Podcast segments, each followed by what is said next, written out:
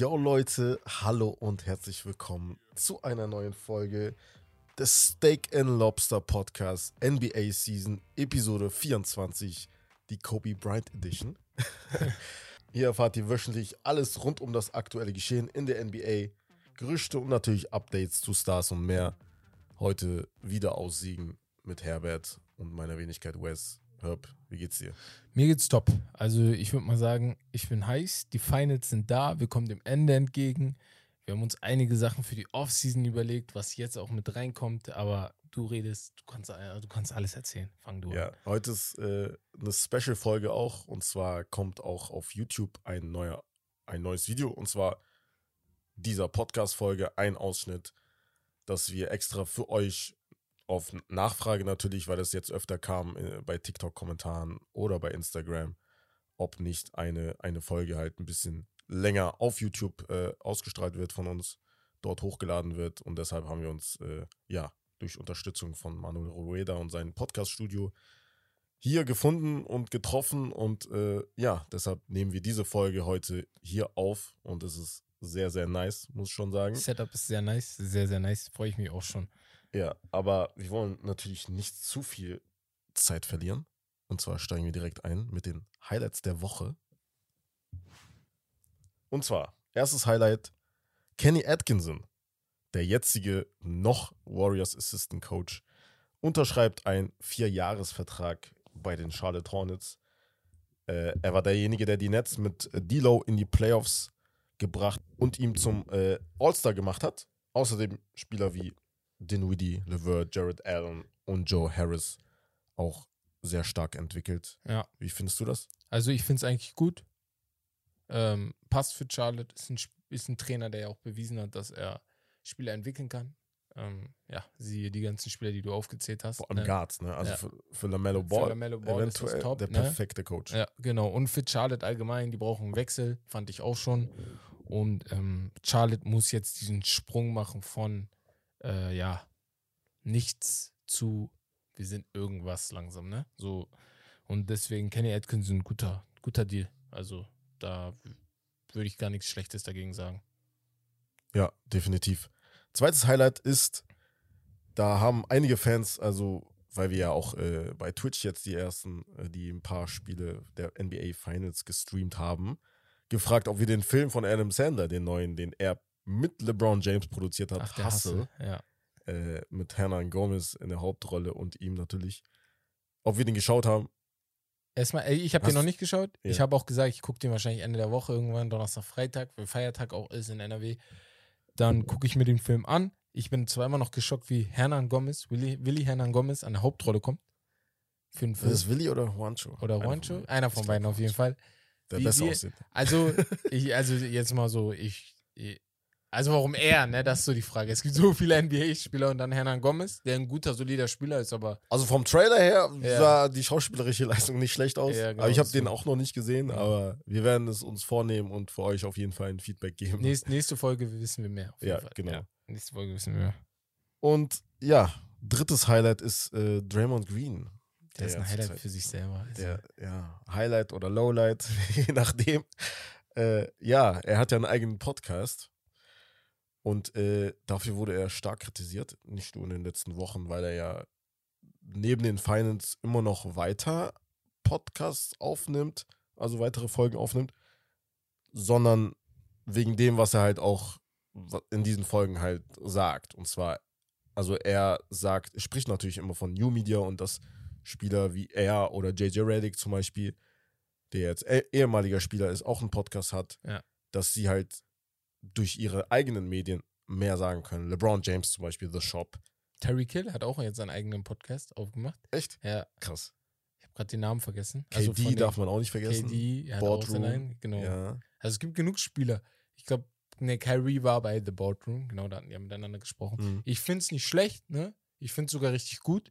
Es gibt einen anderen Vibe auch, ne? Du siehst mehr vom Spieler. Ich finde The Shop richtig cool. Auch The Boardroom ist richtig interessant, weil die auch abseits vom Basketball viel, viel von sich erzählen.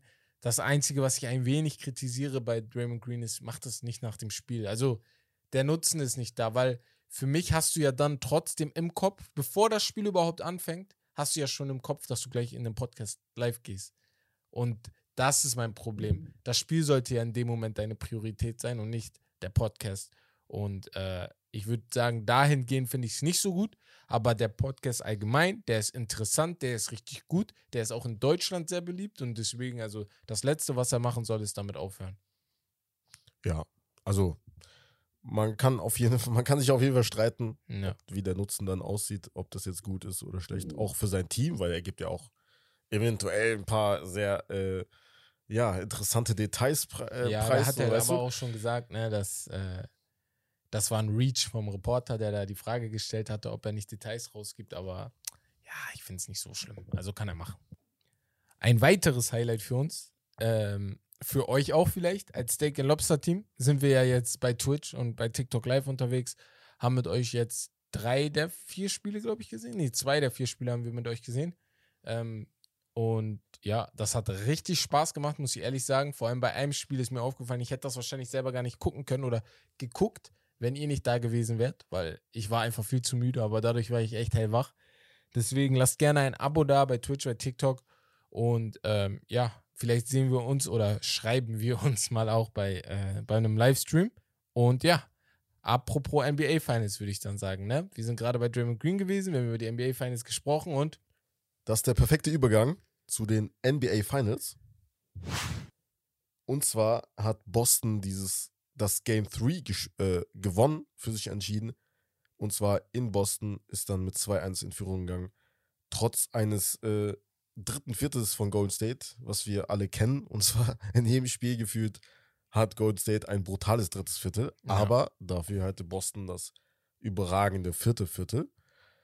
Und ja, Brown, Tatum, Smart sehr, sehr stark gewesen mit 27, 26 und 24 Punkten. Robert Williams das höchste Plus-Minus mit 21. Ja. Steph 31 gedroppt. Clay mit seiner bis dato besten Performance mit 25 Punkten. Und äh, ja, da Ja. war auf jeden Fall nicht so viel von Golden State Seite aus in dem Spiel, außer halt von Steph, was man erwartet hat, und halt Clay. Was ja, wie du schon sagst, war. also Steph war oder Clay war diesmal, also im Spiel 3 war er sehr gut drauf, fand ich sehr, sehr geil. Das Ding ist halt, defensiv war Boston sehr stark, fand ich wieder. Und deswegen auch der Sieg, weil sie haben, natürlich hat Golden State im dritten Viertel zwar gewonnen, aber Boston hat das trotzdem so gehalten, dass es nicht weit weggeht. Und Boston hat in Viertel 1 und 2 halt sehr, sehr gut gespielt. Ne? Deswegen hat das geklappt. Al Horford hat wieder Leistung gezeigt. Ne? Das muss nicht immer in Punkten ausschlaggebend sein, wie in Spiel 1 oder so. Aber es sind einfach Kleinigkeiten, die nebenbei passieren. Und Robert Williams, über den will ich gar nicht reden, weil er ist einfach Weltklasse. Also wirklich Weltklasse für Boston, für das, was die brauchen. Ist ja perfekt. Deswegen Spiel 3 tipptopp. Ähm, Vor allem auch Marcus Smart zum Beispiel auch. Also nicht nur Al Horford, sondern Marcus Smart auch 24 Punkte, nachdem er im zweiten Spiel nur zwei Punkte gedroppt hat. Ne? Ja, also so genau. ein Bounce-Back-Game, das war halt schon wichtig. Aber Ja. ist halt auch der Heimvorteil, der da dazu äh, verholfen hat. Ne? Deswegen, deswegen. Ähm, das, was Boston so ausmacht und was ich glaube auch gefährlich wird jetzt für, Spiel 5, ah, ganz wichtig für euch, wenn ihr den Podcast hört, ist Spiel 5 schon durch. Weil wir sind gerade Montagabend am Aufnehmen, weil Dienstag natürlich nicht ginge, ging, nicht geht bei uns. Deswegen äh, ist das Spiel wahrscheinlich schon durch. Aber für Spiel, für Spiel 5, und das kann man ja dann sehen, wenn ihr den Podcast hört, könnt ihr mal sehen, ob das passiert ist. Da wird es einfach wichtig sein, dass wieder dieses gleichmäßige Scoring kommt dass Tatum Ja. für 24 geht, Brown für 22, Smart auch irgendwie 21, 22 Punkte macht, sodass sich das Ganze ein bisschen aufteilt. Ich glaube, das macht Boston aus. Das ist bei Golden State ein bisschen anders, finde ich. Es kann Spiele geben, wo Curry 50, 40 macht, wie das letzte Game 4, wo wir gleich nochmal drauf eingehen. Aber es ist bei Golden State manchmal nicht so wichtig, dass drei, vier Spieler, finde ich, 20 Punkte scoren weil bei denen die Tiefe in der Mannschaft, da sind voll viele Spieler, die dann auch 10, 11, 9, 8, 7 Punkte machen. Was ich bei Boston manchmal das Gefühl habe, dass nicht immer so ist. Aber vielleicht liege ich da auch falsch. Ja, es stimmt schon, aber das ist halt nicht so, also bei Steph Curry, wir wissen halt, wir haben das auch in der letzten Folge gesagt, beziehungsweise auch bei den Twitch-Streams, Steph Curry ist halt ansteckender als zum Beispiel ein Jason Tatum. Wenn ein Jason Tatum heiß läuft, heißt das nicht automatisch, dass die anderen Mitspieler halt mitmachen, weißt du, und dann mitziehen ja, ja, ja. und dann auch viele Punkte droppen. Das ist halt der Unterschied zwischen einem All-Time Great Steph Curry, Und einem guten, Und einem sehr guten Spieler, guten ja. angehenden äh, Superstar. Superstar schon, ne? Äh, da hast du aber recht. Da hat äh, auch Ime Doka, also da kommen wir ja gleich natürlich auch zu Game 4 zu, aber generell nach dem letzten Spiel hat er auch gesagt, also wir müssen nicht unbedingt Steph stoppen, weil das ist fast unmöglich eigentlich. Erstens Es ist das. unmöglich fast, ja. Und zweitens, er fand halt, dass wir, dass sie von der Offense her halt, nie, also off, für ihn war die Offense halt wichtiger in dem Fall, beziehungsweise schlechter. Und die Defense nicht so ausschlaggebend, weil er meinte, dass wenn sie offensiver besser, offensiv besser gewesen wären, wäre das egal gewesen. Also Steph Currys Performance. Also Ah. am Ende, man darf nicht vergessen, Ja. die letzten sechs Minuten, da haben sie nur Dreier geworfen Ja, und nichts getroffen. nichts getroffen, ja. So, und Post- da hätten sie auch das, was du sagst, also ein bisschen mehr Ball-Movement und äh, In ja, Game 4 meinst du jetzt, ne? Genau. Genau. Das war äh, jetzt wenn- Game 4. Das war jetzt und das Game war, 4. genau, weil, weil ich bin jetzt drauf eingegangen, was du gesagt hast. Ja. Bei Game 3 war das halt ein bisschen besser, auch von, der, von dem Flow her der Offense. Ja. Und bei Game 4, wie du schon sagst, ne, das hat auch Ime Udoka kritisiert. Es war ein Comeback-Sieg der Warriors, ne? Äh, die Bo Boston hat da eigentlich geführt. Dann, ähm, ja, fünf, Warriors haben aber 55 zu 42 Rebounds gemacht. Das ist halt sehr wichtig. Das Was haben wir Rebound, gesagt? Ja. Game 3? Game three, hast ja. du, äh, also aus Golden State Sicht verloren, weil du viel zu viele Rebounds äh, verloren f- Ja, genau, du hast viel zu viele Rebounds vergeben. Und ich, wer war das nochmal mit den meisten Rebounds seiner Karriere? Andrew Wiggins. Andrew hat, Wiggins. Genau, hat im Spiel Ja. viel gezeigt. Die Rebounds haben geholfen. Er hat 14 Rebounds geholt. Ja. Auf jeden Fall bis 16 sogar. 16 sogar, genau. 14 war, 14 war sein neuer Rekord oder das größte, was er jemals gemacht hat. Und ähm, 16 insgesamt. Und ja, Looney. Er ist zwar immer müde, habe ich das Gefühl, so wie er spielt. Du denkst, er hechelt nur noch hinterher, aber er holt so wichtige Rebounds. Das ist so important. Und deswegen sage ich, das Rebound-Game, das Assist-Game, äh, das Assist-Game, das Rebound-Game und das Turnover, der Turnover-Battle. Diese beiden Sachen. Und da, an sich sind das so stereotypische Basketball-Maßnahmen. Normal musst du Rebound gewinnen und normal musst du äh, Turnover-Battle gewinnen. Wenn du die beiden Sachen gewinnst, hast du oft schon den Sieg sicher. Ja, aber vor allem gegen ein Team wie Golden State, das erstens halt Turnover eiskalt ausnutzt, Ja. Transition Threes, liebt Steph natürlich, liebt Clay Thompson, liebt Jordan Poole auch. Und zweitens, Rebounds musst du aus Boston sich eigentlich gewinnen, weil du viel größer bist.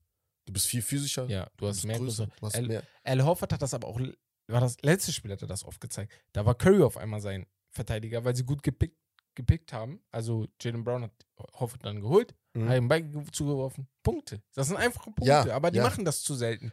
Manchmal denke ich, große Spieler, oft auch in der allgemein in der NBA, die chillen dann draußen und ich denke mir, du bist doch, du bist locker 20, 30 Zentimeter größer als manch ein anderer auf dem Platz. Warum bankst du ihn nicht inside und nimmst ihn komplett auseinander? Also in diese Richtung Da muss fehlt es halt mehr vielleicht gehen. die Cleverness Ja. eventuell.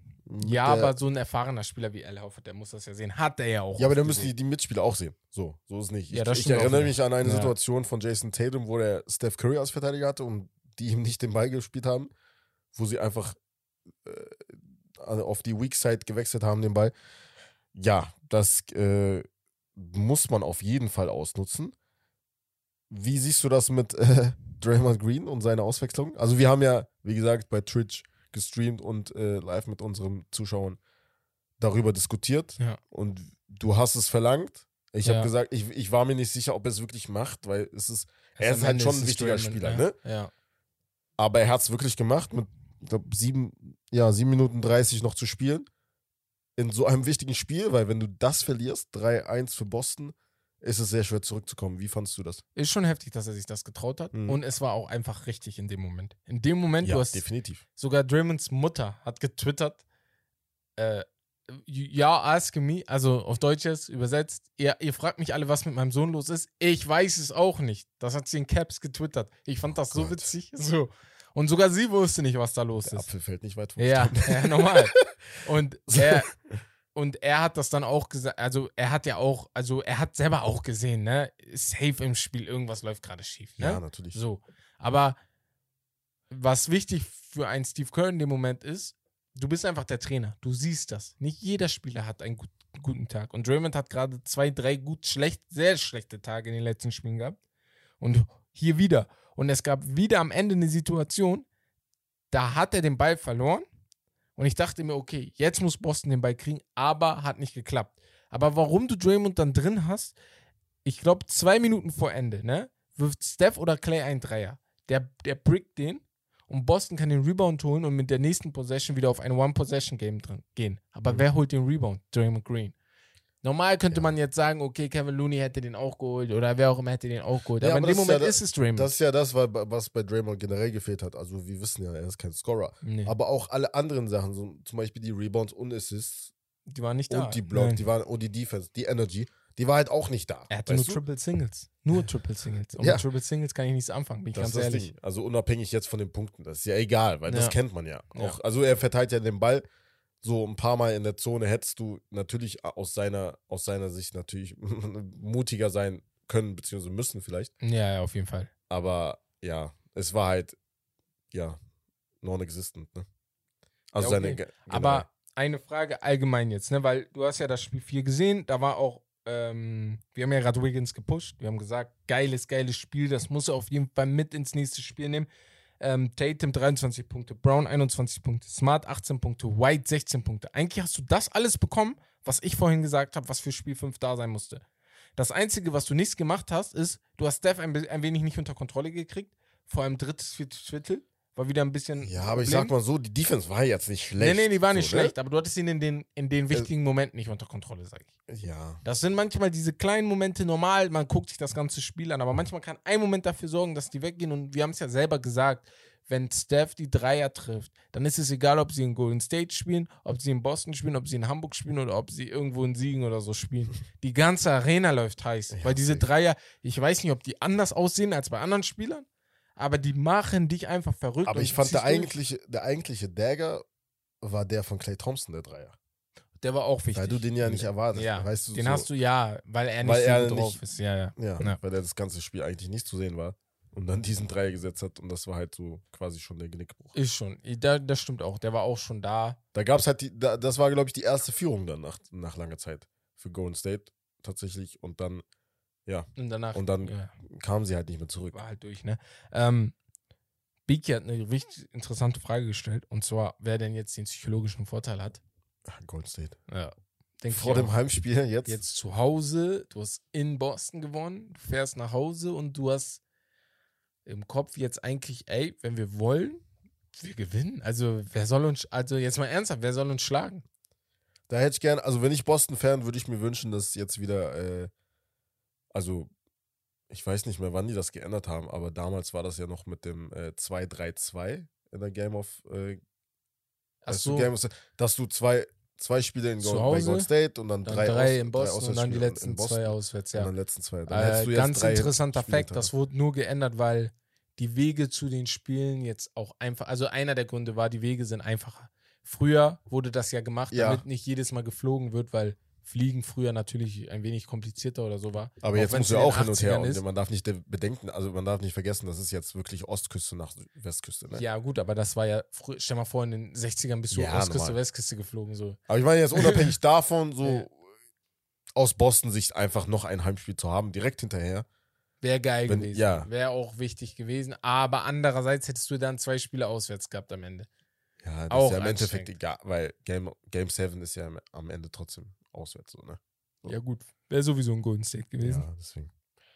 Naja, ähm, was müssen die Celtics da machen? Was, also wir sagen, die haben den psychologischen Vorteil. Was, müssen, was müssen die Celtics machen, damit sie da sind? Äh, alle, alle zusammen auf jeden Fall offensiv mehr den Ball laufen lassen. Und Jason Tatum vor allem. Wenn es drauf ankommt, vor allem in den letzten Sekunden äh, der Shotclock, wenn es, also wenn es dann ja riskant wird und äh, irgendjemand werfen muss, dann Ja. muss es Jason Tatum sein. Ja. Und er muss das Spiel seines Lebens machen. Wirklich. Jason Tatum muss das Spiel seines Lebens machen. ja. Weil Aber andersrum du- müssen auch. wenn, wenn, wenn Golden State, wenn Boston jetzt verliert, ist Ja. vorbei. Ja, ja, wenn Boston jetzt verliert, ist vorbei. Glaube ich nicht, dass sie zurückkommen. Aber wo- es steht dann 3-2 in der Serie. An sich ist das jetzt auch nichts so Wildes, weil du fährst dann zurück nach Boston, kannst das immer noch gewinnen. Und wenn eine Mannschaft in diesen Playoffs gezeigt hat, dass sie es gegen jede Widrigkeit es schaffen, dann ist es Boston gewesen. Ja, aber ich vertraue da eher Gold State zu, dass sie zwei Spiele hintereinander gewinnen als Boston. Ja, das haben wir auch 2016 gesagt und dann haben sie doch verloren. Jedes Mal 2016. Es Gold mir leid. State-Fans, tut mir leid. Ey. So, nein. Hätte, aus dem Grund hätte ich mir gewünscht, dass äh, Boston 3-1 gef- äh, führt und dann. und dann Guck, Golden State Ey, zurückkommt. Ja. Steph, ey, wenn Steph dann zurückkommen wäre, alleine quasi. Aber ich muss ehrlich sagen, ich war für Golden State, bin immer noch für Golden State. Aber ich bin auch in den Streams und so, ich bin ein kleiner Boston-Fan geworden. Ja, habe ich Die gemerkt. sind So wie du richtig interessant. Ey, die sind so geil geworden. Ey, ich war so hart. Ich war, eigentlich, ich war eigentlich sicher, dass Golden State das mit in sechs, sieben, äh, in fünf, sechs Spielen nach Hause nimmt. Kann immer noch passieren, die sechs Spiele, fünf Spiele natürlich nicht mehr. Aber, ey, interesting, interesting, sage ich dazu nur. Ähm, ja, hast du noch irgendwas zu, zu den Finals? Willst du die- noch irgendwas loswerden heute?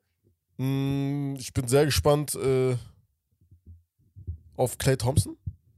Ja, Tatsächlich? ja. Ob er dieses Momentum jetzt, was er hatte, mitnimmt, eventuell. Äh, da bin ich sehr gespannt drauf. Ich sag dir, der kommt, der kommt. Clay kommt wieder. Ich sag's euch, Game 6. Game 6 Clay. Erstmal Game 5. Game Game 5, äh, Jalen. Game. so. Deswegen. Naja. Ähm, ich habe gehört, du hast ein Spiel für mich vorbereitet. Ja, es gibt jetzt ein Spiel und zwar heißt dieses Der neue Alte. Und zwar, die Idee kam von einem Zuhörer auf Instagram namens äh, Lorenz.lbg. Shoutout an dich, Bro. Und vielen Dank dafür. Also ihr könnt uns auch wirklich alle einfach schreiben. Wir lesen alles. Und äh, wenn ihr mal eine geile Idee habt, zum Beispiel wie Lorenz, dann nur her damit oder eine Geschichtsstunde zum Beispiel. Das geht auch.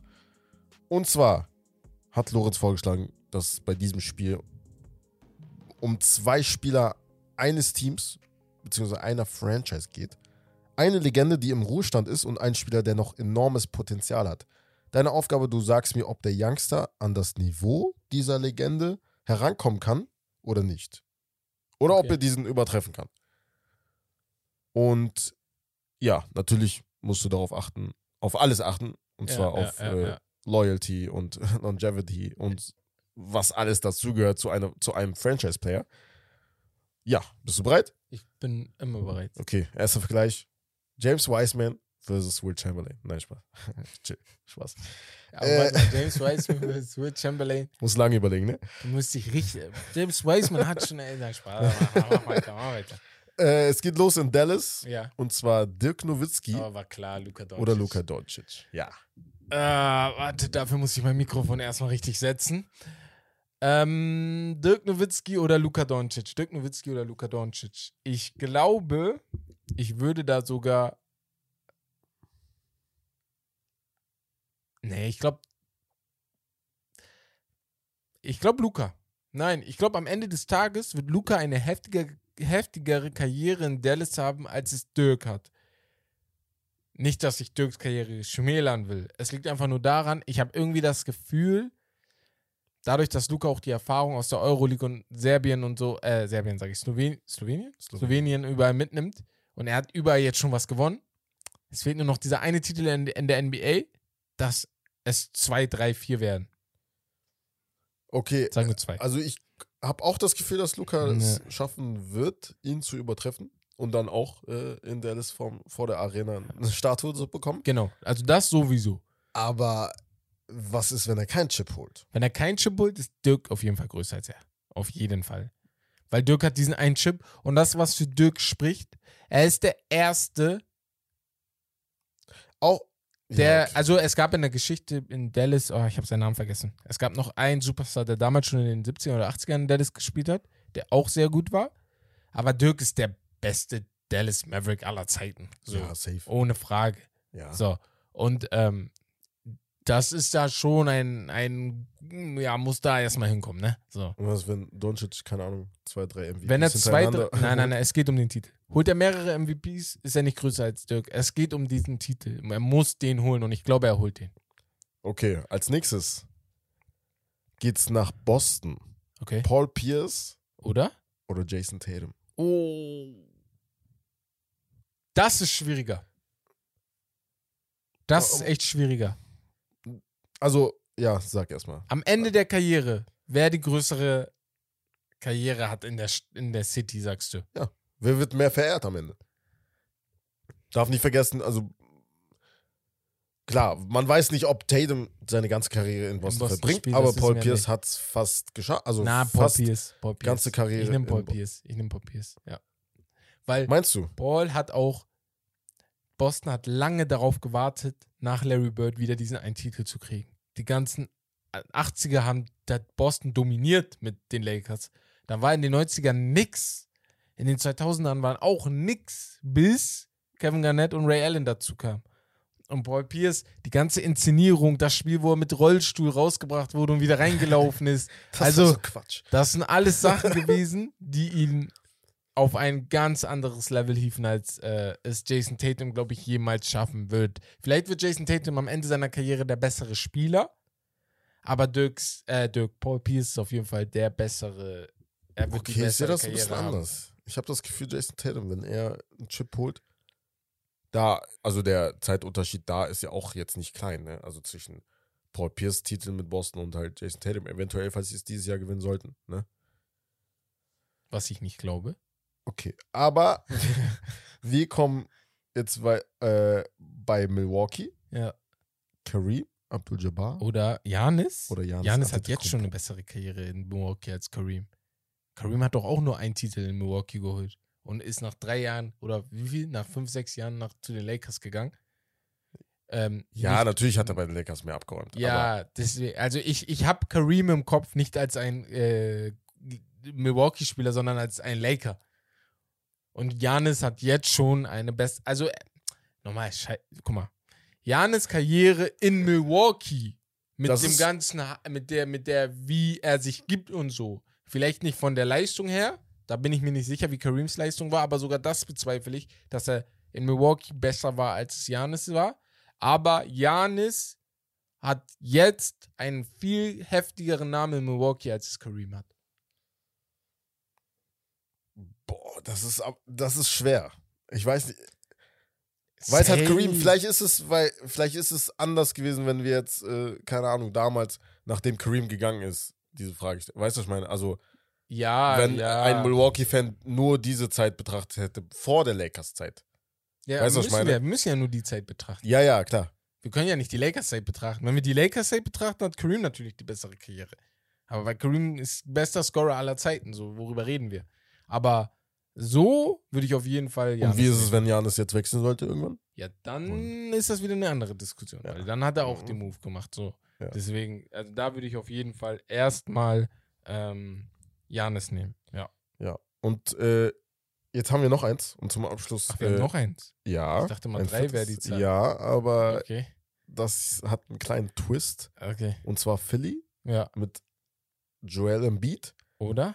Gegen Julius, Julius Irving Irving. und Allen Iverson. Ach, drei, Also, ja. Ah, genau. Sorry, kein Also Dreier, der einzige, der einzige von denen, der einen Chip geholt hat, ist natürlich Dr. J. ja, Aber Allen Iverson ist halt so Ja, die AI. Ikone schlechthin. in deswegen, ne? also wenn ich das listen würde, Ja. ist ganz oben, ich glaube AI, einfach nur weil er eine Ikone ist. ja. Aber ich nehme da jetzt auch jüngere Leute, das heißt, ich nehme alle Leute unter 40 Jahre. Mhm. Die haben auf jeden Fall AI alle. Alle über 40 haben locker, locker, Dr. J. locker Dr. J. Locker. Weil jeden Typen, den ich in, in der NBA-Szene von Stephen A. Smith bis äh, Chris Broussard bis allen, die ein wenig älter sind und über Julius Irving reden, die reden in Oh. Die reden darüber, dass sie wegen ihm Basketball überhaupt angefangen haben. Dass Man kann schon sagen, er war Michael Jordan, bevor ja, es Michael er war Jordan- Michael Jordan, bevor, Michael Jordan, da kam. war. So, Ja. ne? Und wir wissen gar nicht, wie seine Karriere in der NBA gewesen wäre, wenn er damals nicht in der ABA gespielt Mhm. ABA, eher wenn er in der Ja. ABA gespielt hätte. Wer weiß, wie wir ihn dann sehen würden. Jetzt ist er manchmal so vergessen. Dabei ist er vielleicht einer der Top 10 Player all time. Ja. So. Und äh, deswegen, also Julius Irving würde ich auf jeden Fall auf eins tun, wenn wir über ältere Leute sprechen. Und vielleicht sogar insgesamt, aber weil AI diese eine Ikone ist und über Joel Embiid, hör auf. Mach, mach mal zu. Mach da direkt zu. Gar, brauchen wir gar nicht drüber reden. also ist das so. Er hat keinen Bock, über Embiid zu reden. Also, Aber gut, kann ich verstehen. Auf Ja. jeden Fall mit den äh, anderen Legenden an dritter Stelle. Aber kommen wir nun zu einer neuen Rubrik. Und diese heißt West der Baumeister im Offseason-Chaos. Langsam aber sicher kommen die NBA Finals dem Saisonende näher. und läuten damit die Offseason an. Wir schauen uns deshalb mit Blick in die Zukunft einige renovierungsbedürftige Teams im Detail an und schauen, was wir tun können, um ein Rebuild zu machen. Falls euch das Format gefällt, dann können wir das in der Offseason Team by Team natürlich Woche für Woche durchziehen. Bist du bereit, Herr Herb? Ich bin, du fragst mich das jeden, jedes Mal und ich sag dir jedes Mal, ich Born bin born ready, ready. ne? Ja. Wa- Warum fragst du Aber überhaupt? wir starten jetzt Hm. mit deinem Lieblingsteam, Ja, wir hatten das ja schon ein wenig besprochen, deswegen. New York Ah, Knicks. ja. Ich weiß Ja. nicht, ob du dafür born ready bist, aber gut. Die New York Knicks. Ja. Ein riesiges Problemkind im Osten. Elfter im Osten gewesen. 37 zu 45. Davor das Jahr Vierter geworden in der Ja. Eastern Conference. Das darf man nicht vergessen. Eins der schlechtesten, also Bottom 5 Offense, Top 10 Defense, muss man sagen, Ja. aufgrund der. Tom Der Thibodeau ist Defense- einfach. Ja, aber das war Coach. auch erst nach dem All-Star-Break, Ja. wo sie die beste defensive, defensive Mannschaft waren. Ja. Topspieler Julius Randle, 20, 10 und 5. Top-Spieler, angeblich top. Hey, er war Most Improved Player, dann hat er aber mehrere Schritte nach hinten gemacht Ja. in dieser Saison. Verdient bis 2026 im Schnitt ca. 26 Millionen. Das darf man natürlich nicht vergessen. 26 Jahre. RJ Barrett, Ja. 20, 6 und 3. Auch. Teamoption für nächstes Jahr. Ja, Wird man wahrscheinlich, ziehen muss man ziehen. muss man Ja. wahrscheinlich. Rollenspieler Fournier fast 20 Millionen pro Jahr. Ja. Derrick Rose ca. 14 Millionen. ja Dann hast du noch Spieler wie Burks, Kemba Walker, Quickly, Rotationsspieler wie zum Beispiel Mitchell Robinson, das ist Der ein Free Agent. Eigentlich ist Mitchell Robinson sollte ja ein Starter in der Mannschaft sein und kein Rotationsspieler. Ist aber oft injured. Ja. Ja. Nerlens Noel, Obi Toppen, Boss. Cam Reddish. Boss. Dann hast du noch Spieler wie Quentin Grimes und äh, McBride und ja, wie sie nicht alle Ja. heißen. Also, Ja. Also die Probleme äh, sieht man direkt. vielfältig. Aber das Problem bei den Knicks ist nicht oft die Spieler, es ist einfach die Knicks. So, der Front Office, die Mannschaft drumherum, die Erwartungen von den von den äh, Leuten von außerhalb. Wenn du jetzt in New York rumgehen würdest, ne, so wie ich New Yorker aus dem Fernsehen kenne, ne, und du fragst die, wo landen die New York Knicks nächste Saison, dann werden dir 60% der Leute sagen Top 4 im Osten. So, so, so stelle ich mir New York vor. Und Ja, das sind das diese stimmt. Erwartungen, die nicht mit der das Realität schon sehr, zusammenpassen. sehr traurig, ja. Und diese Erwartungen kommen schon alleine dadurch, dass ein Star kommt. Carmelo Anthony ist nach New York gekommen. Leute dachten, wir holen die Meisterschaft im nächsten Jahr. So. Ja, das, das kann ich noch verstehen, aber man darf nicht vergessen, wie gesagt, sie sind in der Vorsaison Vierter geworden Deswegen Und dann- und dann- nein, nein, sind gut. und ja. dann im Sommer einen Kemba Walker geholt und dachten, die holen den Chip. ja. Ja, ja, Das- Chip nicht, das finde ich vielleicht, aber schlimmer. ja, ja. Die Das finde ich schlimmer, Ja. ein Kemba Walker. Und die denken dann direkt, okay, Wir haben, wir haben den Star schlecht hinbekommen. Und das andere Problem ist auch bei den Knicks. Viele Leute, wo du dachtest, die kommen, haben dich einfach links liegen lassen in Kevin Durant und Kyrie Irving. Ein Zion Williamson, wo du sogar darüber geredet hast, dass die NBA dafür sorgen wird, dass Zion nach New York kommt. Nie passiert. New Orleans hat ihn gekriegt. Du hast LeBron nicht gekriegt, als du ihn wolltest 2010, als er Free Agent war. Ne? Du hast die Wade nicht gekriegt. Du wolltest die wahrscheinlich im Doppelpack damals schon haben. Du hast Spieler in den 2000er nicht gekriegt. Und wir können so weit gehen bis ins Jahr 1979, wo wir Stories über die Knicks rausholen, die einfach nur schwächlich sind. Und dann hast du diesen Owner, ne? Diesen Owner. Und ich nenne ihn nur Owner. Ich will ihn nicht beim Namen nennen, weil er hat das nicht verdient. Das ist mit Abstand der arroganteste und schlechteste Owner der NBA. James Dolan.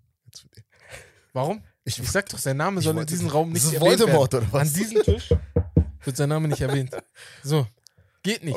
Und aber wenn wir, guck mal, das sind diese aus äußerlichen Sachen, so, die Ja, aber- nichts nicht stimmen. Wenn wir richtig in Guck mal, Innere haben- gehen, wirklich einige Probleme. Und zwar, erstens, das System ist eventuell altbacken aufgrund des Coaches Tom Thibodeau. es ist alt. Klar, er ist defensiv ein Meister seines Werks. Einer der besten, ja. Ja, aber das sind so, wie nennt äh, Charles Barkley diese Spieler?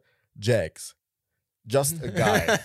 So, das sind wir, und New York Knicks haben wirklich. Spieler, also wirklich an, auf jeder Position Spieler, just a guy. Die sind halt weder gut noch schlecht. Wie die Knicks. genau. Du bist weder gut, Gut noch, schlecht. Ja. Und du brauchst, halt- du hast nicht mal die Flexibilität, Genau. weil, klar, okay, und jetzt kommt das Gerücht, Donovan Mitchell. Er wäre perfekt Ja, würde Von passen. New York? Aber das sagst du, guck mal, Aber- jeder Topspieler in der NF NBA wäre perfekt für die Knicks. Weil die Knicks brauchen einfach einen Topspieler. So. Ich, ich sag das jetzt nicht mal, weil du äh, auf Anhieb Erfolg haben würdest. Das, Nee, nee, das, das sehe ich nicht mal so, eventuell, weil er wäre dann alleine eventuell mit Julius Ja. Randle und ich sehe diese Combo einfach nicht. Also, Fruchten nicht, auch das nicht, sieht nicht. nicht. so gut aus in Ja. meinen Augen. Auf Papier vielleicht, aber in echt nicht. Ich sehe das eher als, okay, du hast jetzt einen, einen Superstar eventuell. Einen Mhm. jungen Spieler, einen jungen Scorer auch Mhm. als Guard, Forward, als Shooting Guard, die du brauchst. Du brauchst so einen. Du brauchst nicht einen Forward, wie, weil das hat nicht mit Porzingis geklappt. Du siehst, das klappt jetzt auch nicht mit Julius Randle. Ja. Es könnte eventuell mit einem Guard klappen, der halt zu einem Star entwickelt werden kann. Und dazu, dafür spricht auch, Donovan Mitchell ist in New York aufgewachsen. Sein war- Vater ist ein Executive bei den Mets. Wie Äh, viele Spieler se- sind in New York aufgewachsen, Er ist, gesagt haben, äh, kommen? er wird Kyrie ist auch in New York aufgewachsen, in New Jersey. Nur so zur Info. Ja, das stimmt. Aber das sind halt, die, die Medien müssen halt irgendwie so, weißt du, die New York Knicks äh, related Medien. Dazu kommt, er wird repräsentiert von CAA Ja. und da war halt Leon Rose, der jetzt Genau. Executive bei den, Bei den Knicks, ist, ist, äh, genau.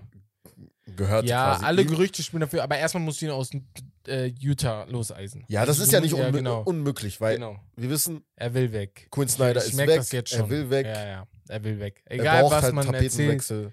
Natürlich wird er die richtigen Sachen vor den Medien sagen, aber er will weg, ne? Und das Ding ist, man darf nicht vergessen, New York ist immer noch big, big market. So. Wenn du als Spieler Geld machen willst, dann Ja. ziehst du nach New York oder LA. Also so, ist ein Fakt. Vielleicht noch Miami, aber das sind die drei Städte. Da Mehr musst du halt jetzt machen. abwägen, was du willst, ne? Ja. Also willst du eher, ja, auch als Spieler erfolgreich sein, beziehungsweise mit deinem Team auch. Ja. Oder, ja, willst du halt, Aber was würdest du denn machen? Also fangen wir erstmal mit Randall an. Wenn du ihn loswerden könntest, würdest du ihn loswerden? ja, definitiv. Aber sein Vertrag ist erstens zu dick und zu, zu zwei, dick und zu, zu zu, schwer zu Ja. bewegen. Niemand will einen Vertrag eines Power Ja, Forwards, ist eines, eines schwer. Power Forwards, der zu schlecht für Power Forward ist, zu groß für die Small Forward Position und zu klein für Center. Er ist so ein Tweener, wie die gan kennst du diese ganz ich, er ist nicht dieser eine Tweener, den die Cavaliers damals gepickt haben auf 1, Anthony Bennett. Das ist er nicht. Er ist zehnmal besser als Anthony Bennett.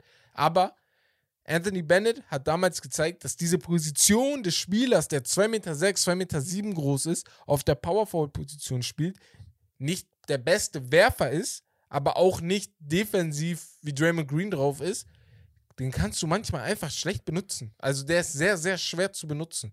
Und Julius Randle ist dieser Spieler. Letzte Saison hat er das eigentlich gezeigt, wie es drauf ist, aber das zeigt einen Superstar. Weil gute Mannschaften machen bei guten Spielern, kriegen in der nächsten Saison die Lösung für ihn, um, um ihn zu verteidigen. Und gute Spieler, die Top-Spieler, die kriegen eine Lösung, wie du die nicht mehr verteidigen kannst, egal Ja. was du machst. Genau. Und Julius Randle ist dieser Spielertyp, der es leider in dieser Saison nicht hingekriegt hat, das, was die Defense ihm gezeigt hat, zu lösen. Und, Das war halt eine Ausnahme, ne? und dann hat Diese er eine auch noch so Probleme gemacht, ne? Es gab ja auch außerhalb des Spielfelds Probleme mit Julius Randle, ne? Er hat Geldstrafen bekommen, weil er sich auf dem Spielfeld nicht mehr ordentlich verhalten konnte, wie man es sonst von ihm äh, gewohnt war. Und man hatte sich ja so gefreut, dass die ganzen Jugendlichen aus LA damals, die ganzen 18, 19, 20-Jährigen mit Ingram, Clarkson und so, jetzt langsam den Weg gefunden haben. Und Randall ist immer noch ein Star in der NBA, ne? So, der 26 Millionen im Jahr verdient, ist einfach ein Star. Also nicht Superstar, aber so ein, oder sagen wir ein guter Spieler in der NBA. Er bleibt es auch, aber ihn musst du loswerden. RJ Barrett muss nächste Saison einen riesigen Sprung machen. Also keinen kleinen Sprung, es muss ein riesiger werden. Und damit meine ich nicht, ich will 28 Punkte pro Spiel von ihm sehen. Das, was er jetzt macht, erinnert mich an Andrew Wiggins damals. Es ist Ja. okay, he alright. Er scored. Ja, und selbst Andrew Williams sagt halt, ne, also er musste halt viel, viel mehr machen, ne? Ja. Aber das ist halt der Unterschied zwischen einem, wenn du in einem Losing-Team spielst Ja. und da der beste Spieler bist, oder halt mit mehreren guten Spielern, Top-Spielern in einem guten, in Guten einem Team. Winning-Team Ja, spielst. genau. Das ist halt der Unterschied. Aber die, die Knicks, was RJ Barrett angeht, sie haben eine Team-Option, sie werden ihn picken müssen, Die, die Weil- machen das ja auch easy. weil sonst haben die wirklich keine Flexibilität. Sie haben jetzt schon kaum Cap-Room Ja. Sie könnten eventuell was machen, indem sie die ganzen Veterans. Also da, da ist wirklich nie, niemand untouchable. Da Ja. sage ich die ganze Zeit. Nein, nein, nein, gar kein Spieler ist da untouchable. Außer Quickly, eventuell. Nein, auch Quickly ist nicht untouchable. Weil Quickly ist ein Spieler, der dir Energy gibt, aber er, ist, ich finde, Quickly ist ein Spieler, den brauchst du in einem Team, das Contender ist. Weil das ist so ein Spieler, der von der Bank kommt und dir ein wenig Energy gibt. Da er könnte auch ein Spieler sein wie die ganzen Spieler, die. Aber es bringt dir ja nichts. Es ist immer schön anzusehen, dass er mal für 30 geht oder so. ja, Oder für 25 Punkte ist immer geil. Aber führt dich das zum Sieg? Und das ist auch das Problem bei RJ Barrett. Für mich ist kein Spieler bei den Knicks untouchable und das ist leider traurig. Das ist leider sehr, sehr traurig. Weil guckst du dir die Top-Mannschaften der NBA an, ist immer, drei Spieler sind mindestens untouchable. So. Oder zwei mindestens. So. Milwaukee. Also, das Ja, ist jetzt ganz oben, aber immer, dann immer einige Spieler ja, untouchable. definitiv. Ja. Aber ich, ich bin ehrlich, ich würde halt auf jeden Fall einige loswerden, wenn ich könnte. Also Mhm. Evan Fournier auch traden. Kann auch weg. Also. äh, Kemba. Aber äh, du musst halt auch die Leute dann kriegen, die da sinnig ist. Du, du tauschst ja, wenn du Evan von dir los wirst, kannst du keinen Jordan Clarkson holen. Als Beispiel jetzt. Weil das bringt dich ja auch nicht weiter in dem Sinne. Wenn du nicht das Team drumherum gut aufbaust. Das Team muss einfach passen. Und bis das nicht passiert, glaube ich nicht, dass die Knicks irgendwann mal aus dieser Misere rauskommen. Und dazu müssen sie auch ordentlich draften. Das ist auch nochmal eine andere Sache. Ja, es gibt ja, es gibt ja das Gerücht mit Jalen Brunson, dass sie nach ihm, also ihm hinterher sind. Ja. Äh, Aber was bringt dir Jalen Brunson, wenn das Team nicht passt? nein, vor allen Dingen, weil du halt keinen Cap-Room hast Ja. und er Free Agent ist, weiß ich nicht, ob das überhaupt möglich ist. Im Gespräch ist eventuell ein Sign and Trade, aber ich sehe den Sinn nicht, warum Dallas das machen sollte. Ja. Erstens, sie wollen ihn behalten, zweitens, so, warum? Genau. So. Äh, und zweitens, er ist halt undersized und also nichts gegen ihn, also er ist ein Top-Spieler, aber so, das ist jetzt nicht das, hast du mal Probleme mit ihm. ja, genau. genau. Und Ja. letzte Saison, ich kann mich erinnern, im letzten Sommer gab es Gerüchte um Fred Van Vliet und da wollten sie ihn nicht bezahlen, weil er halt undersized war und nicht dieses, Kemba Walker. weißt du? Warum hat Thibodeau ein Problem mit Kemba Walker? Weil Kemba Mit Walker ein Defense, undersized Point Guard ist, der keine Defense spielt. Und es ist, wie es ist. Und solange Thibodeau, das ist auch Da- so eine Sache. Deswegen, da würde eventuell ein Malcolm Brogdon passen. ja, den das ist Pacers, natürlich auch was ganz ist. anderes, ja. Warum Malcolm Brock nicht von mehr Mannschaften umgarnt ist, ist mir ein Rätsel, weil ich finde ihn so unglaublich gut, ne? Ja. Und so ein Spieler, der immer in eine Mannschaft passt, weil er will kein Superstar sein, aber er ist auch gut genug, um nicht, also einfach so just a guy zu sein. Mhm. Oder Jack, wie Charles Barkley sagen Ja. würde. Deswegen, also Michael Brockton auch top, top Spieler. Ja. Ist immer so eine Sache, aber also ich sag dir fazittechnisch, die Knicks, mh, einfach nur um euch zu zeigen, wie meine äh, Dings, wie meine Kurve gegangen ist in den letzten Jahren, als ich ich bin damals Knicks-Fan geworden. Dazu erzähle ich euch vielleicht gleich nochmal was in meiner Geschichtsstunde. Aber ich bin Knicks-Fan geworden, habe richtig viele Spiele der Knicks geguckt. Es gab bestimmt Saisons, so um 2014, 15, wo ich von 82 Spielen bestimmt 50 geguckt habe. Ich, Nacht für Nacht saß ich da und habe Spiele der Knicks geguckt. So, weil das auch noch East Coast ist und die Spiele oft bis maximal 1 Uhr beginnen, 2 Uhr fangen die schon an, sodass du nicht zu Ja. lange wach bist. Und damals noch Schüler oder kurz im neuen Studium. Und ich sag dir ehrlich, letzte Hat's Saison, gelohnt? letzte Saison, ne? Letzte Saison habe ich nur ein einziges Spiel der Knicks geguckt. Nix gegen Boston. Nur das habe ich geguckt.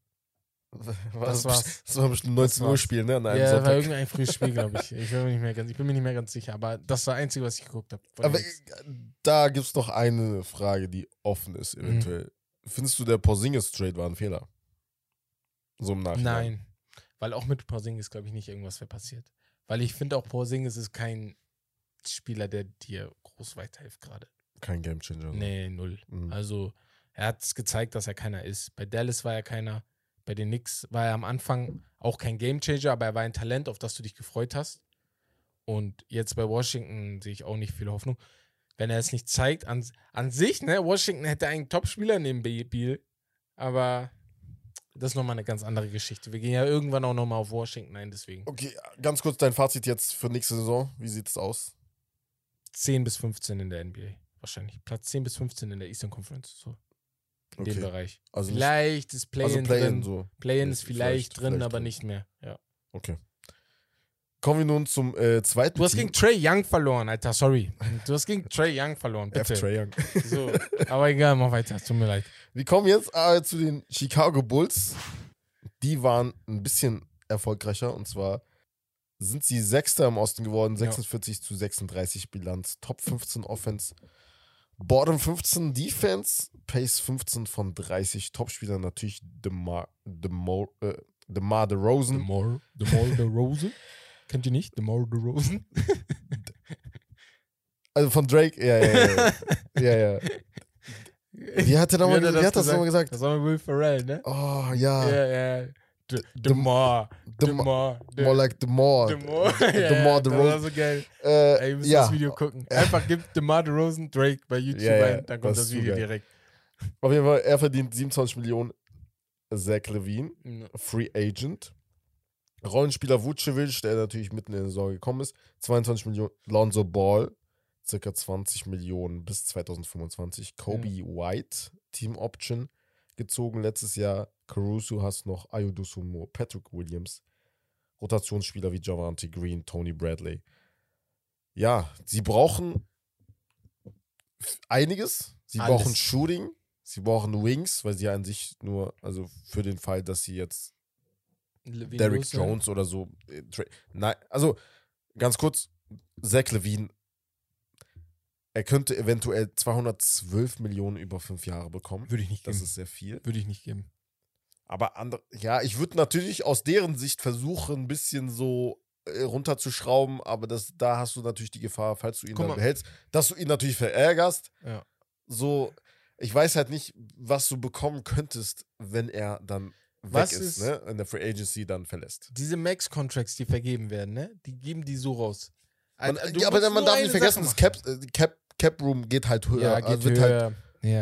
in den nächsten mal, Jahren auf jeden Fall Die werden steigen. ihm die 212 geben, damit das schon mal geklärt Glaube ist. ich auch. Werden die ihm geben, weil ein Spieler wie Zach Levine, Boston hat Angst, dass sie nie einen kriegen wie Zach Levine, ne? So, die haben mit DeMar DeRozan einen Spieler und bei Zach ist das Problem, er spielt einfach keine Defense. Es tut mir leid, das ist keine Defense, die da gespielt wird. Wie kann man so athletisch sein und keine Defense spielen? Und Ja, mein- mein- meinst du, das- das kann man verbessern? Man darf nicht vergessen, er hat ja auch wieder Knieprobleme. ja, Lonzo auch Knieprobleme. Lonzo wäre halt derjenige, der halt Lonzo defensiv wirklich so stark ist Sachen lösen. und er ja. könnte das kompensieren. Ja. Kann er es trotzdem noch, auch wenn jetzt ich, Levine ich, hab, ich sage dir ganz ehrlich, ich habe lieber Lonzo als ich Levine. Ja, natürlich, Lonzo Ja. bleibt, aber ist halt die Frage, so weißt, weil man darf nicht vergessen, diese Saison haben, also Lonzo hat 41 Spiele verliert, verpasst, Caruso hat 35 Spiele verpasst, Levine Aber- war die ganze Zeit in and out. Um bei Caruso fair zu sein, er hat die Spiele nur verpasst, weil ihn damals äh, Grayson Allen, das Foul, was er da gemacht hat, das war schon leicht gefährlich. War das bei an ihm? War das das? Das war, glaube ich, an ihm, ja. Weil Caruso hat sich nicht muskeltechnisch Daran verletzt kann ich oder erinnern, ja, ja. so, sondern ja. die Hand war, glaube ich, gebrochen oder so. Ja, stimmt. Das sind so Verletzungen bei Caruso, wo ich sage, das ist nicht so schlimm, weil das ist ein Freak Accident, sage ich, ne? Aber bei Lonzo und bei Levine mache ich mir dann natürlich mehr ja, Sorgen. deswegen sage ich ja, Ja. Also, es gibt, also das ganze Team eigentlich, Patrick Williams war auch fast das, die ganze Saison Ja, raus. und er ist auch sehr wichtig. Und man darf nicht vergessen, Wichtig, ja. erste Hälfte der Saison waren sie durchgehend Erster Top. oder Zweiter im Ja, Osten, als top. sie fit waren. Ja. Deswegen sehe ich das nicht so kritisch. Aber, was man auch sagen muss, back. Weißt du, was ich meine? was man auch sagen muss, gegen die Aber sie Top, müssen fit bleiben. gegen So. alle Mannschaften über, über einem äh, äh, Score, beziehungsweise ja, wir über kennen die Bilanz, 500, ne? ne, Weißt du? Ja. Waren sie nie gut. Also es war keine schöne Bilanz. Ich habe die jetzt gerade nicht im Kopf, aber guckt mal bitte nach. 1 Gegen zu 15 Mannschaften, so. ja, gegen Mannschaften, die besser als 500 hatten oder die Playoffs waren oder so, Ja. war die Bilanz nicht gut. Und das darf man nicht vergessen. Es ist immer schön und gut, gegen schlechte Mannschaften zu gewinnen, was ja, auch aber wichtig deswegen ist. sage ich ja, also Best Ability is Availability. Ja, ja, ist auch so. Ja. You can run it back. Nächste Saison, wenn alle fit sein sollten und bleiben sollten, sehe ich sie in den Top 5. ja, das ist möglich. Auf jeden Fall möglich. Die Frage ist, was ist das Ziel? Willst du Top 5 sein oder willst du Meister werden? Wären sie für dich ein Meisterschaftskandidat? Gegen Boston, gegen Philly, gegen. Kurzfristig natürlich Brooklyn. nicht. Aber mittelfristig eventuell, wenn sie die nötigen Editions machen. Und dazu kommen wir jetzt. Ja. Und zwar gibt es da auch Gerüchte. Und zwar geht es da um einen Mitchell Robinson zum Beispiel, ja. den sie als perfekt, der von den Knicks, der Center, der Free passen, Agent ist, ja. der würde perfekt, ein, also aus Die Sicht hatten ja damals den einen Rookie gepickt, der äh, Carter, oder? Ich hab gerade seinen Namen vergessen. Wendell Carter Jr. Wendell Carter ja, Jr., genau. Dann abgegeben für Der wurde Vucevic. abgegeben, was auch schlau war, weil Wendell Carter Jr., ich finde den auch nicht top. Ja, aber ich spiele schon. Ja, Vukcevic, Vukcevic, Vukcevic. Vukcevic macht gute Arbeit, ist aber Defensiv ein Spielertyp, so den schlecht. brauchst du nicht bei dem Chicago gerade, finde ich. Genau. ich habe gelesen, defensiv war er äh, als einer der, also ich glaube, der schlechteste mit der Defense in der Zone okay, krass. bei Ja. Gegenspieler, also bei generell bei mehr als 400 äh, verteidigten Würfen. Ja. Also wirklich hat er, glaube ich, 60% zugelassen in der Zone. Ja, Das ist er ist, er ist defensiv nicht gut. Ja. Deswegen brauchst du einen defensiven Anker neben ihm Ja. als auf der 5, Ja. dann ihn auf der 4. Äh, Dreierschützen brauchst du einfach. ja, brauchst du Von außen sind weil DeMar DeRozan ist kein guter Dreierschütze, er ist ein solider Dreierschütze, aber kein guter. Zach Levine ist für mich auch kein stabiler Dreierschütze, es schwankt immer. Ne? Lonzo Ball hat sich sehr, sehr krass verbessert, ist aber zu oft verletzt. Caruso ist ja auch nicht der Dreierschütze, deswegen, du brauchst vielleicht ein bisschen mehr Scoring, also von außen auch. Finde ich sehr, sehr wichtig. Und ähm, ich le lese gerade, ähm, bereuen die, dass die Jimmy abgegeben haben. Aber das kannst du über jede Mannschaft sagen, wo Jimmy war in den letzten Jahren. Ja, Mi- Minnesota bereut, dass sie Jimmy abgegeben haben. Äh, Philly bereut zehnmal mehr, dass sie Jimmy abgegeben haben. Ja, aber da hättest du nicht Levine bekommen. Man darf nicht vergessen, Levine hat halt schon einen Riesensprung Ja. gemacht. Du dachtest wirklich, als er gegangen ist, okay, du, du wusstest nicht, dass er unbedingt wirklich ein All-Star wird. Nee, das, Das nicht, darf man nicht vergessen. Das Man nicht, dachte das wirklich-. Ja. Er bleibt ein Danker. So, weißt du, Ja. was ich meine? Und nur das. Aaron Gordon halt. Aber er hat wirklich, ja, einen Sprung nach oben gemacht. Also wirklich. Er hat den auch also, gemacht, aber defensiv muss es besser werden. Das ist halt diese Sache. Früher hätte ich auch gesagt, top, guck dir mal seine Scorings an, so guck mal sein Scoring an und so. Aber Die Voraussetzungen hat er ja. mittlerweile denke ich, ja, das, Das ist ja mein ist ja Problem. das du hast ja alles, um eigentlich defensiv gut zu ja werden. physisch nicht. Du bist sehr Ahnung. athletisch, du kannst lateral, kannst du safe die ganze Zeit am Perimeter mitkommen. Es geht bei der Defense einfach, und das sagt jeder Trainer, Mind. Du musst es Ja. wollen. Defense ist einfach Mind, weil wenn Fußballer Basketball spielen, was sagt man immer? Die verteidigen wie verrückt. Weil sie wissen, offensiv ist schwer. Du, du hast es nicht drauf. Deswegen, wenn, du- wenn du zeigen willst, dass du wenigstens auch Two-Sport, zweisportlich bist, oder Footballer, sind auch immer verrückte Defender, sagt man, in der, äh, im Basketball Ja. weil sie sich dann so reinhängen. aber ja. ihm ist halt jetzt nicht nur meint, weil, sondern halt auch Knie, ne? Und Knie, also wirklich. ja. Das ist halt schon. Ja.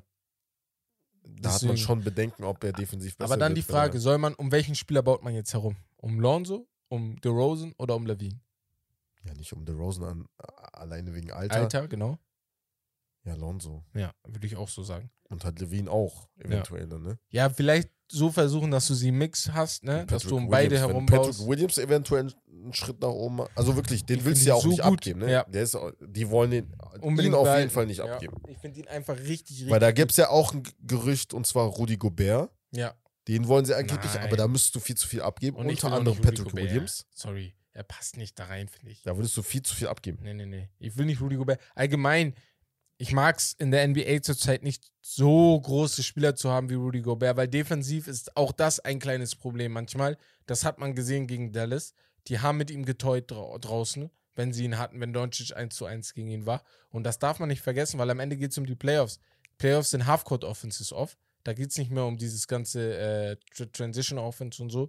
Das Spiel wird langsamer oft und da ist ein Rudy Gobert manchmal natürlich auch eine Hilfe in der Halfcourt-Offense, aber auch oft ein Problem, wenn Mhm. er dann gegen Doncic oder gegen LeBron oder gegen, was weiß ich, äh, im 1 gegen 1 ist. Deswegen Chicago noch eine andere Geschichte. Und aber wie gesagt, zu teuer dann, ne? Zu, äh, ja. Da wären halt Optionen wie zum Beispiel Mitchell Robinson ja. oder Yusuf Nurkic Ja. oder ein äh, Nick Claxton von den Nets. DeAndre Beispiel Ayton. Bessere.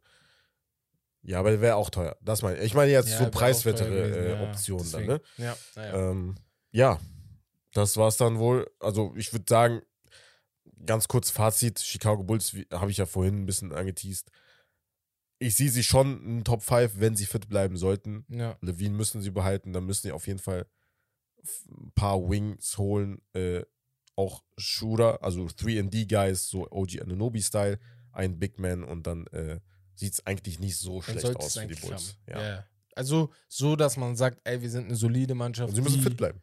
Genau. Das, das war auch eins der Hauptprobleme dieser Saison. Sie Ja. waren einfach nicht fit. Aber gut, ich würde jetzt mal sagen, weil wir schon sehr, sehr lange am Reden sind und äh, wir haben auch die Geschichtsstunde für euch, für uns und ich habe euch eine vorbereitet. Ich muss die kurz öffnen. Und zwar gab es ja in den letzten Monaten oder in den letzten Tagen im Fußball oft die Diskussion oder beziehungsweise diesen Fakt, diesen krassen Fakt, dass zum zehnten Mal in Folge mindestens ein Kroate die Champions League gewonnen hat. Modric, äh, Mandzukic, Mandzukic? Ich glaube, Mandzukic war nicht dabei. Rakitic war dabei. Also in den letzten zehn Jahren. Doch, aber Mandzukic damals auch, ja, mit Bayern. War, ja, war dann auch Ist, dabei. ich, auch genau, der ist auch noch drin, dabei. ja. So, hat immer ein Kroate die Champions League gewonnen. Und dann habe ich mich gefragt, ey, Oh, ich weiß, was kommt. ey habe ich mich gefragt, ey, gibt es diesen Fakt auch in der NBA, ne? Und jetzt Frage an euch alle. Ich lasse euch kurz Zeit. Glaubt ihr, es gab so einen Fakt in der NBA? Ja. So. Und ich habe ja schon oft über meine Knicks geredet, aber damit ich euch auch geil die Story erzählen kann. So. Ich habe geguckt und mir ist dann durch Hilfe von The Score, einer äh, Instagram-Seite, und Reddit, und zwar dem User Quintal, Quintal Woods, aufgefallen, dass auch in der NBA eine ähnliche, ähnliche Statistik vorhanden ist. Und zwar, wusstest du, dass jedes, und ich wiederhole, jedes NBA-Finale in der Geschichte der NBA, und wir sprechen hier über 75 Jahre NBA-Geschichte, wir sind im Jahr 75, ne? Dass mindestens seit dem Start, kurz nach Kriegsende, 1946, 47, die erste Saison, immer mindestens ein Spieler in der NBA oder in den Finals für die Knicks gespielt hat. Immer gab es einen einzigen Spieler, der in den, äh, in den Finals irgendwann mal im Kader der Knicks war. Ja, das habe ich gelesen. Das macht das Ganze, deswegen war ich so einfach so, äh, Mhm. so traurig, dass die Knicks so lange nicht mehr in den Finals sind. Und ich dachte mir, okay, das ist jetzt nicht eine Geschichtsstunde, wie wir sie sonst erzählen, aber solche Geschichten fallen langsam auch weg, ne? Die langsam haben wir auch dahin ein Problem. Und ähm, ja, es gab immer mindestens einen Spieler in der Vergangenheit, der für die Knicks aufgelaufen ist. 2019 kam dieser Fakt raus. Damals war es Jeremy Lin. Dann ist es wahrscheinlich irgendjemandem aufgefallen. Der meinte, ey, Jeremy Lin, wenn du zurückkriegst, er. Dann war es 2020 ähm, J.R. Smith, der auch damals für die Knicks gespielt hat und in dem Jahr für ähm, die Lakers. Und 2021 Bobby Portis für Milwaukee. Und dieses Jo. Jahr war es sehr weiß. knapp. Ja. Es war Luke Cornett. Ja, ja gerade Es sagen. war sehr, sehr knapp, aber Luke Cornett hat, äh, wurde ja knapp? im Februar äh, so. aus der G-League hochgezogen Ah, zu den stimmt. Boston Celtics und Ja. ist bis jetzt da gewesen. Hat zwar keine, keine Minute, glaube Nee, ich, nee. gesehen in den Finals, aber er hat für die Obwohl gespielt. doch. Ja, der Cra- Und um euch einfach mal ein paar weitere Namen zu nennen, Matt Barnes 2017 mit Golden State hat auch für die Knicks gespielt. Tracy McGrady mit den Spurs 2013 hat auch für die Knicks gespielt. Eddie House, über den haben wir im Stream geredet, im Twitch-Stream. Jo. 2008 für die Celtics, hat auch für die Knicks gespielt. Ähm, Jason Kidd bei den Lakers, Ja. auch für die Knicks gespielt, hatte damals oder in den letzten 20 Jahren, oder sagen wir, doch, in den letzten 20 Jahren hat Jason Kidd damals die beste Saison für die Knicks gespielt, die sie hatten 2013, als sie gegen, Maya- als sie gegen Indiana dann rausgeflogen sind Mhm, in den Conference ja. Semifinals. Ähm, und ganz interessant, ich wollte euch mal die ersten drei nennen. Ralph Koplowitz von den Philadelphia Warriors hat auch für die Knicks gespielt im Laufe seiner Karriere.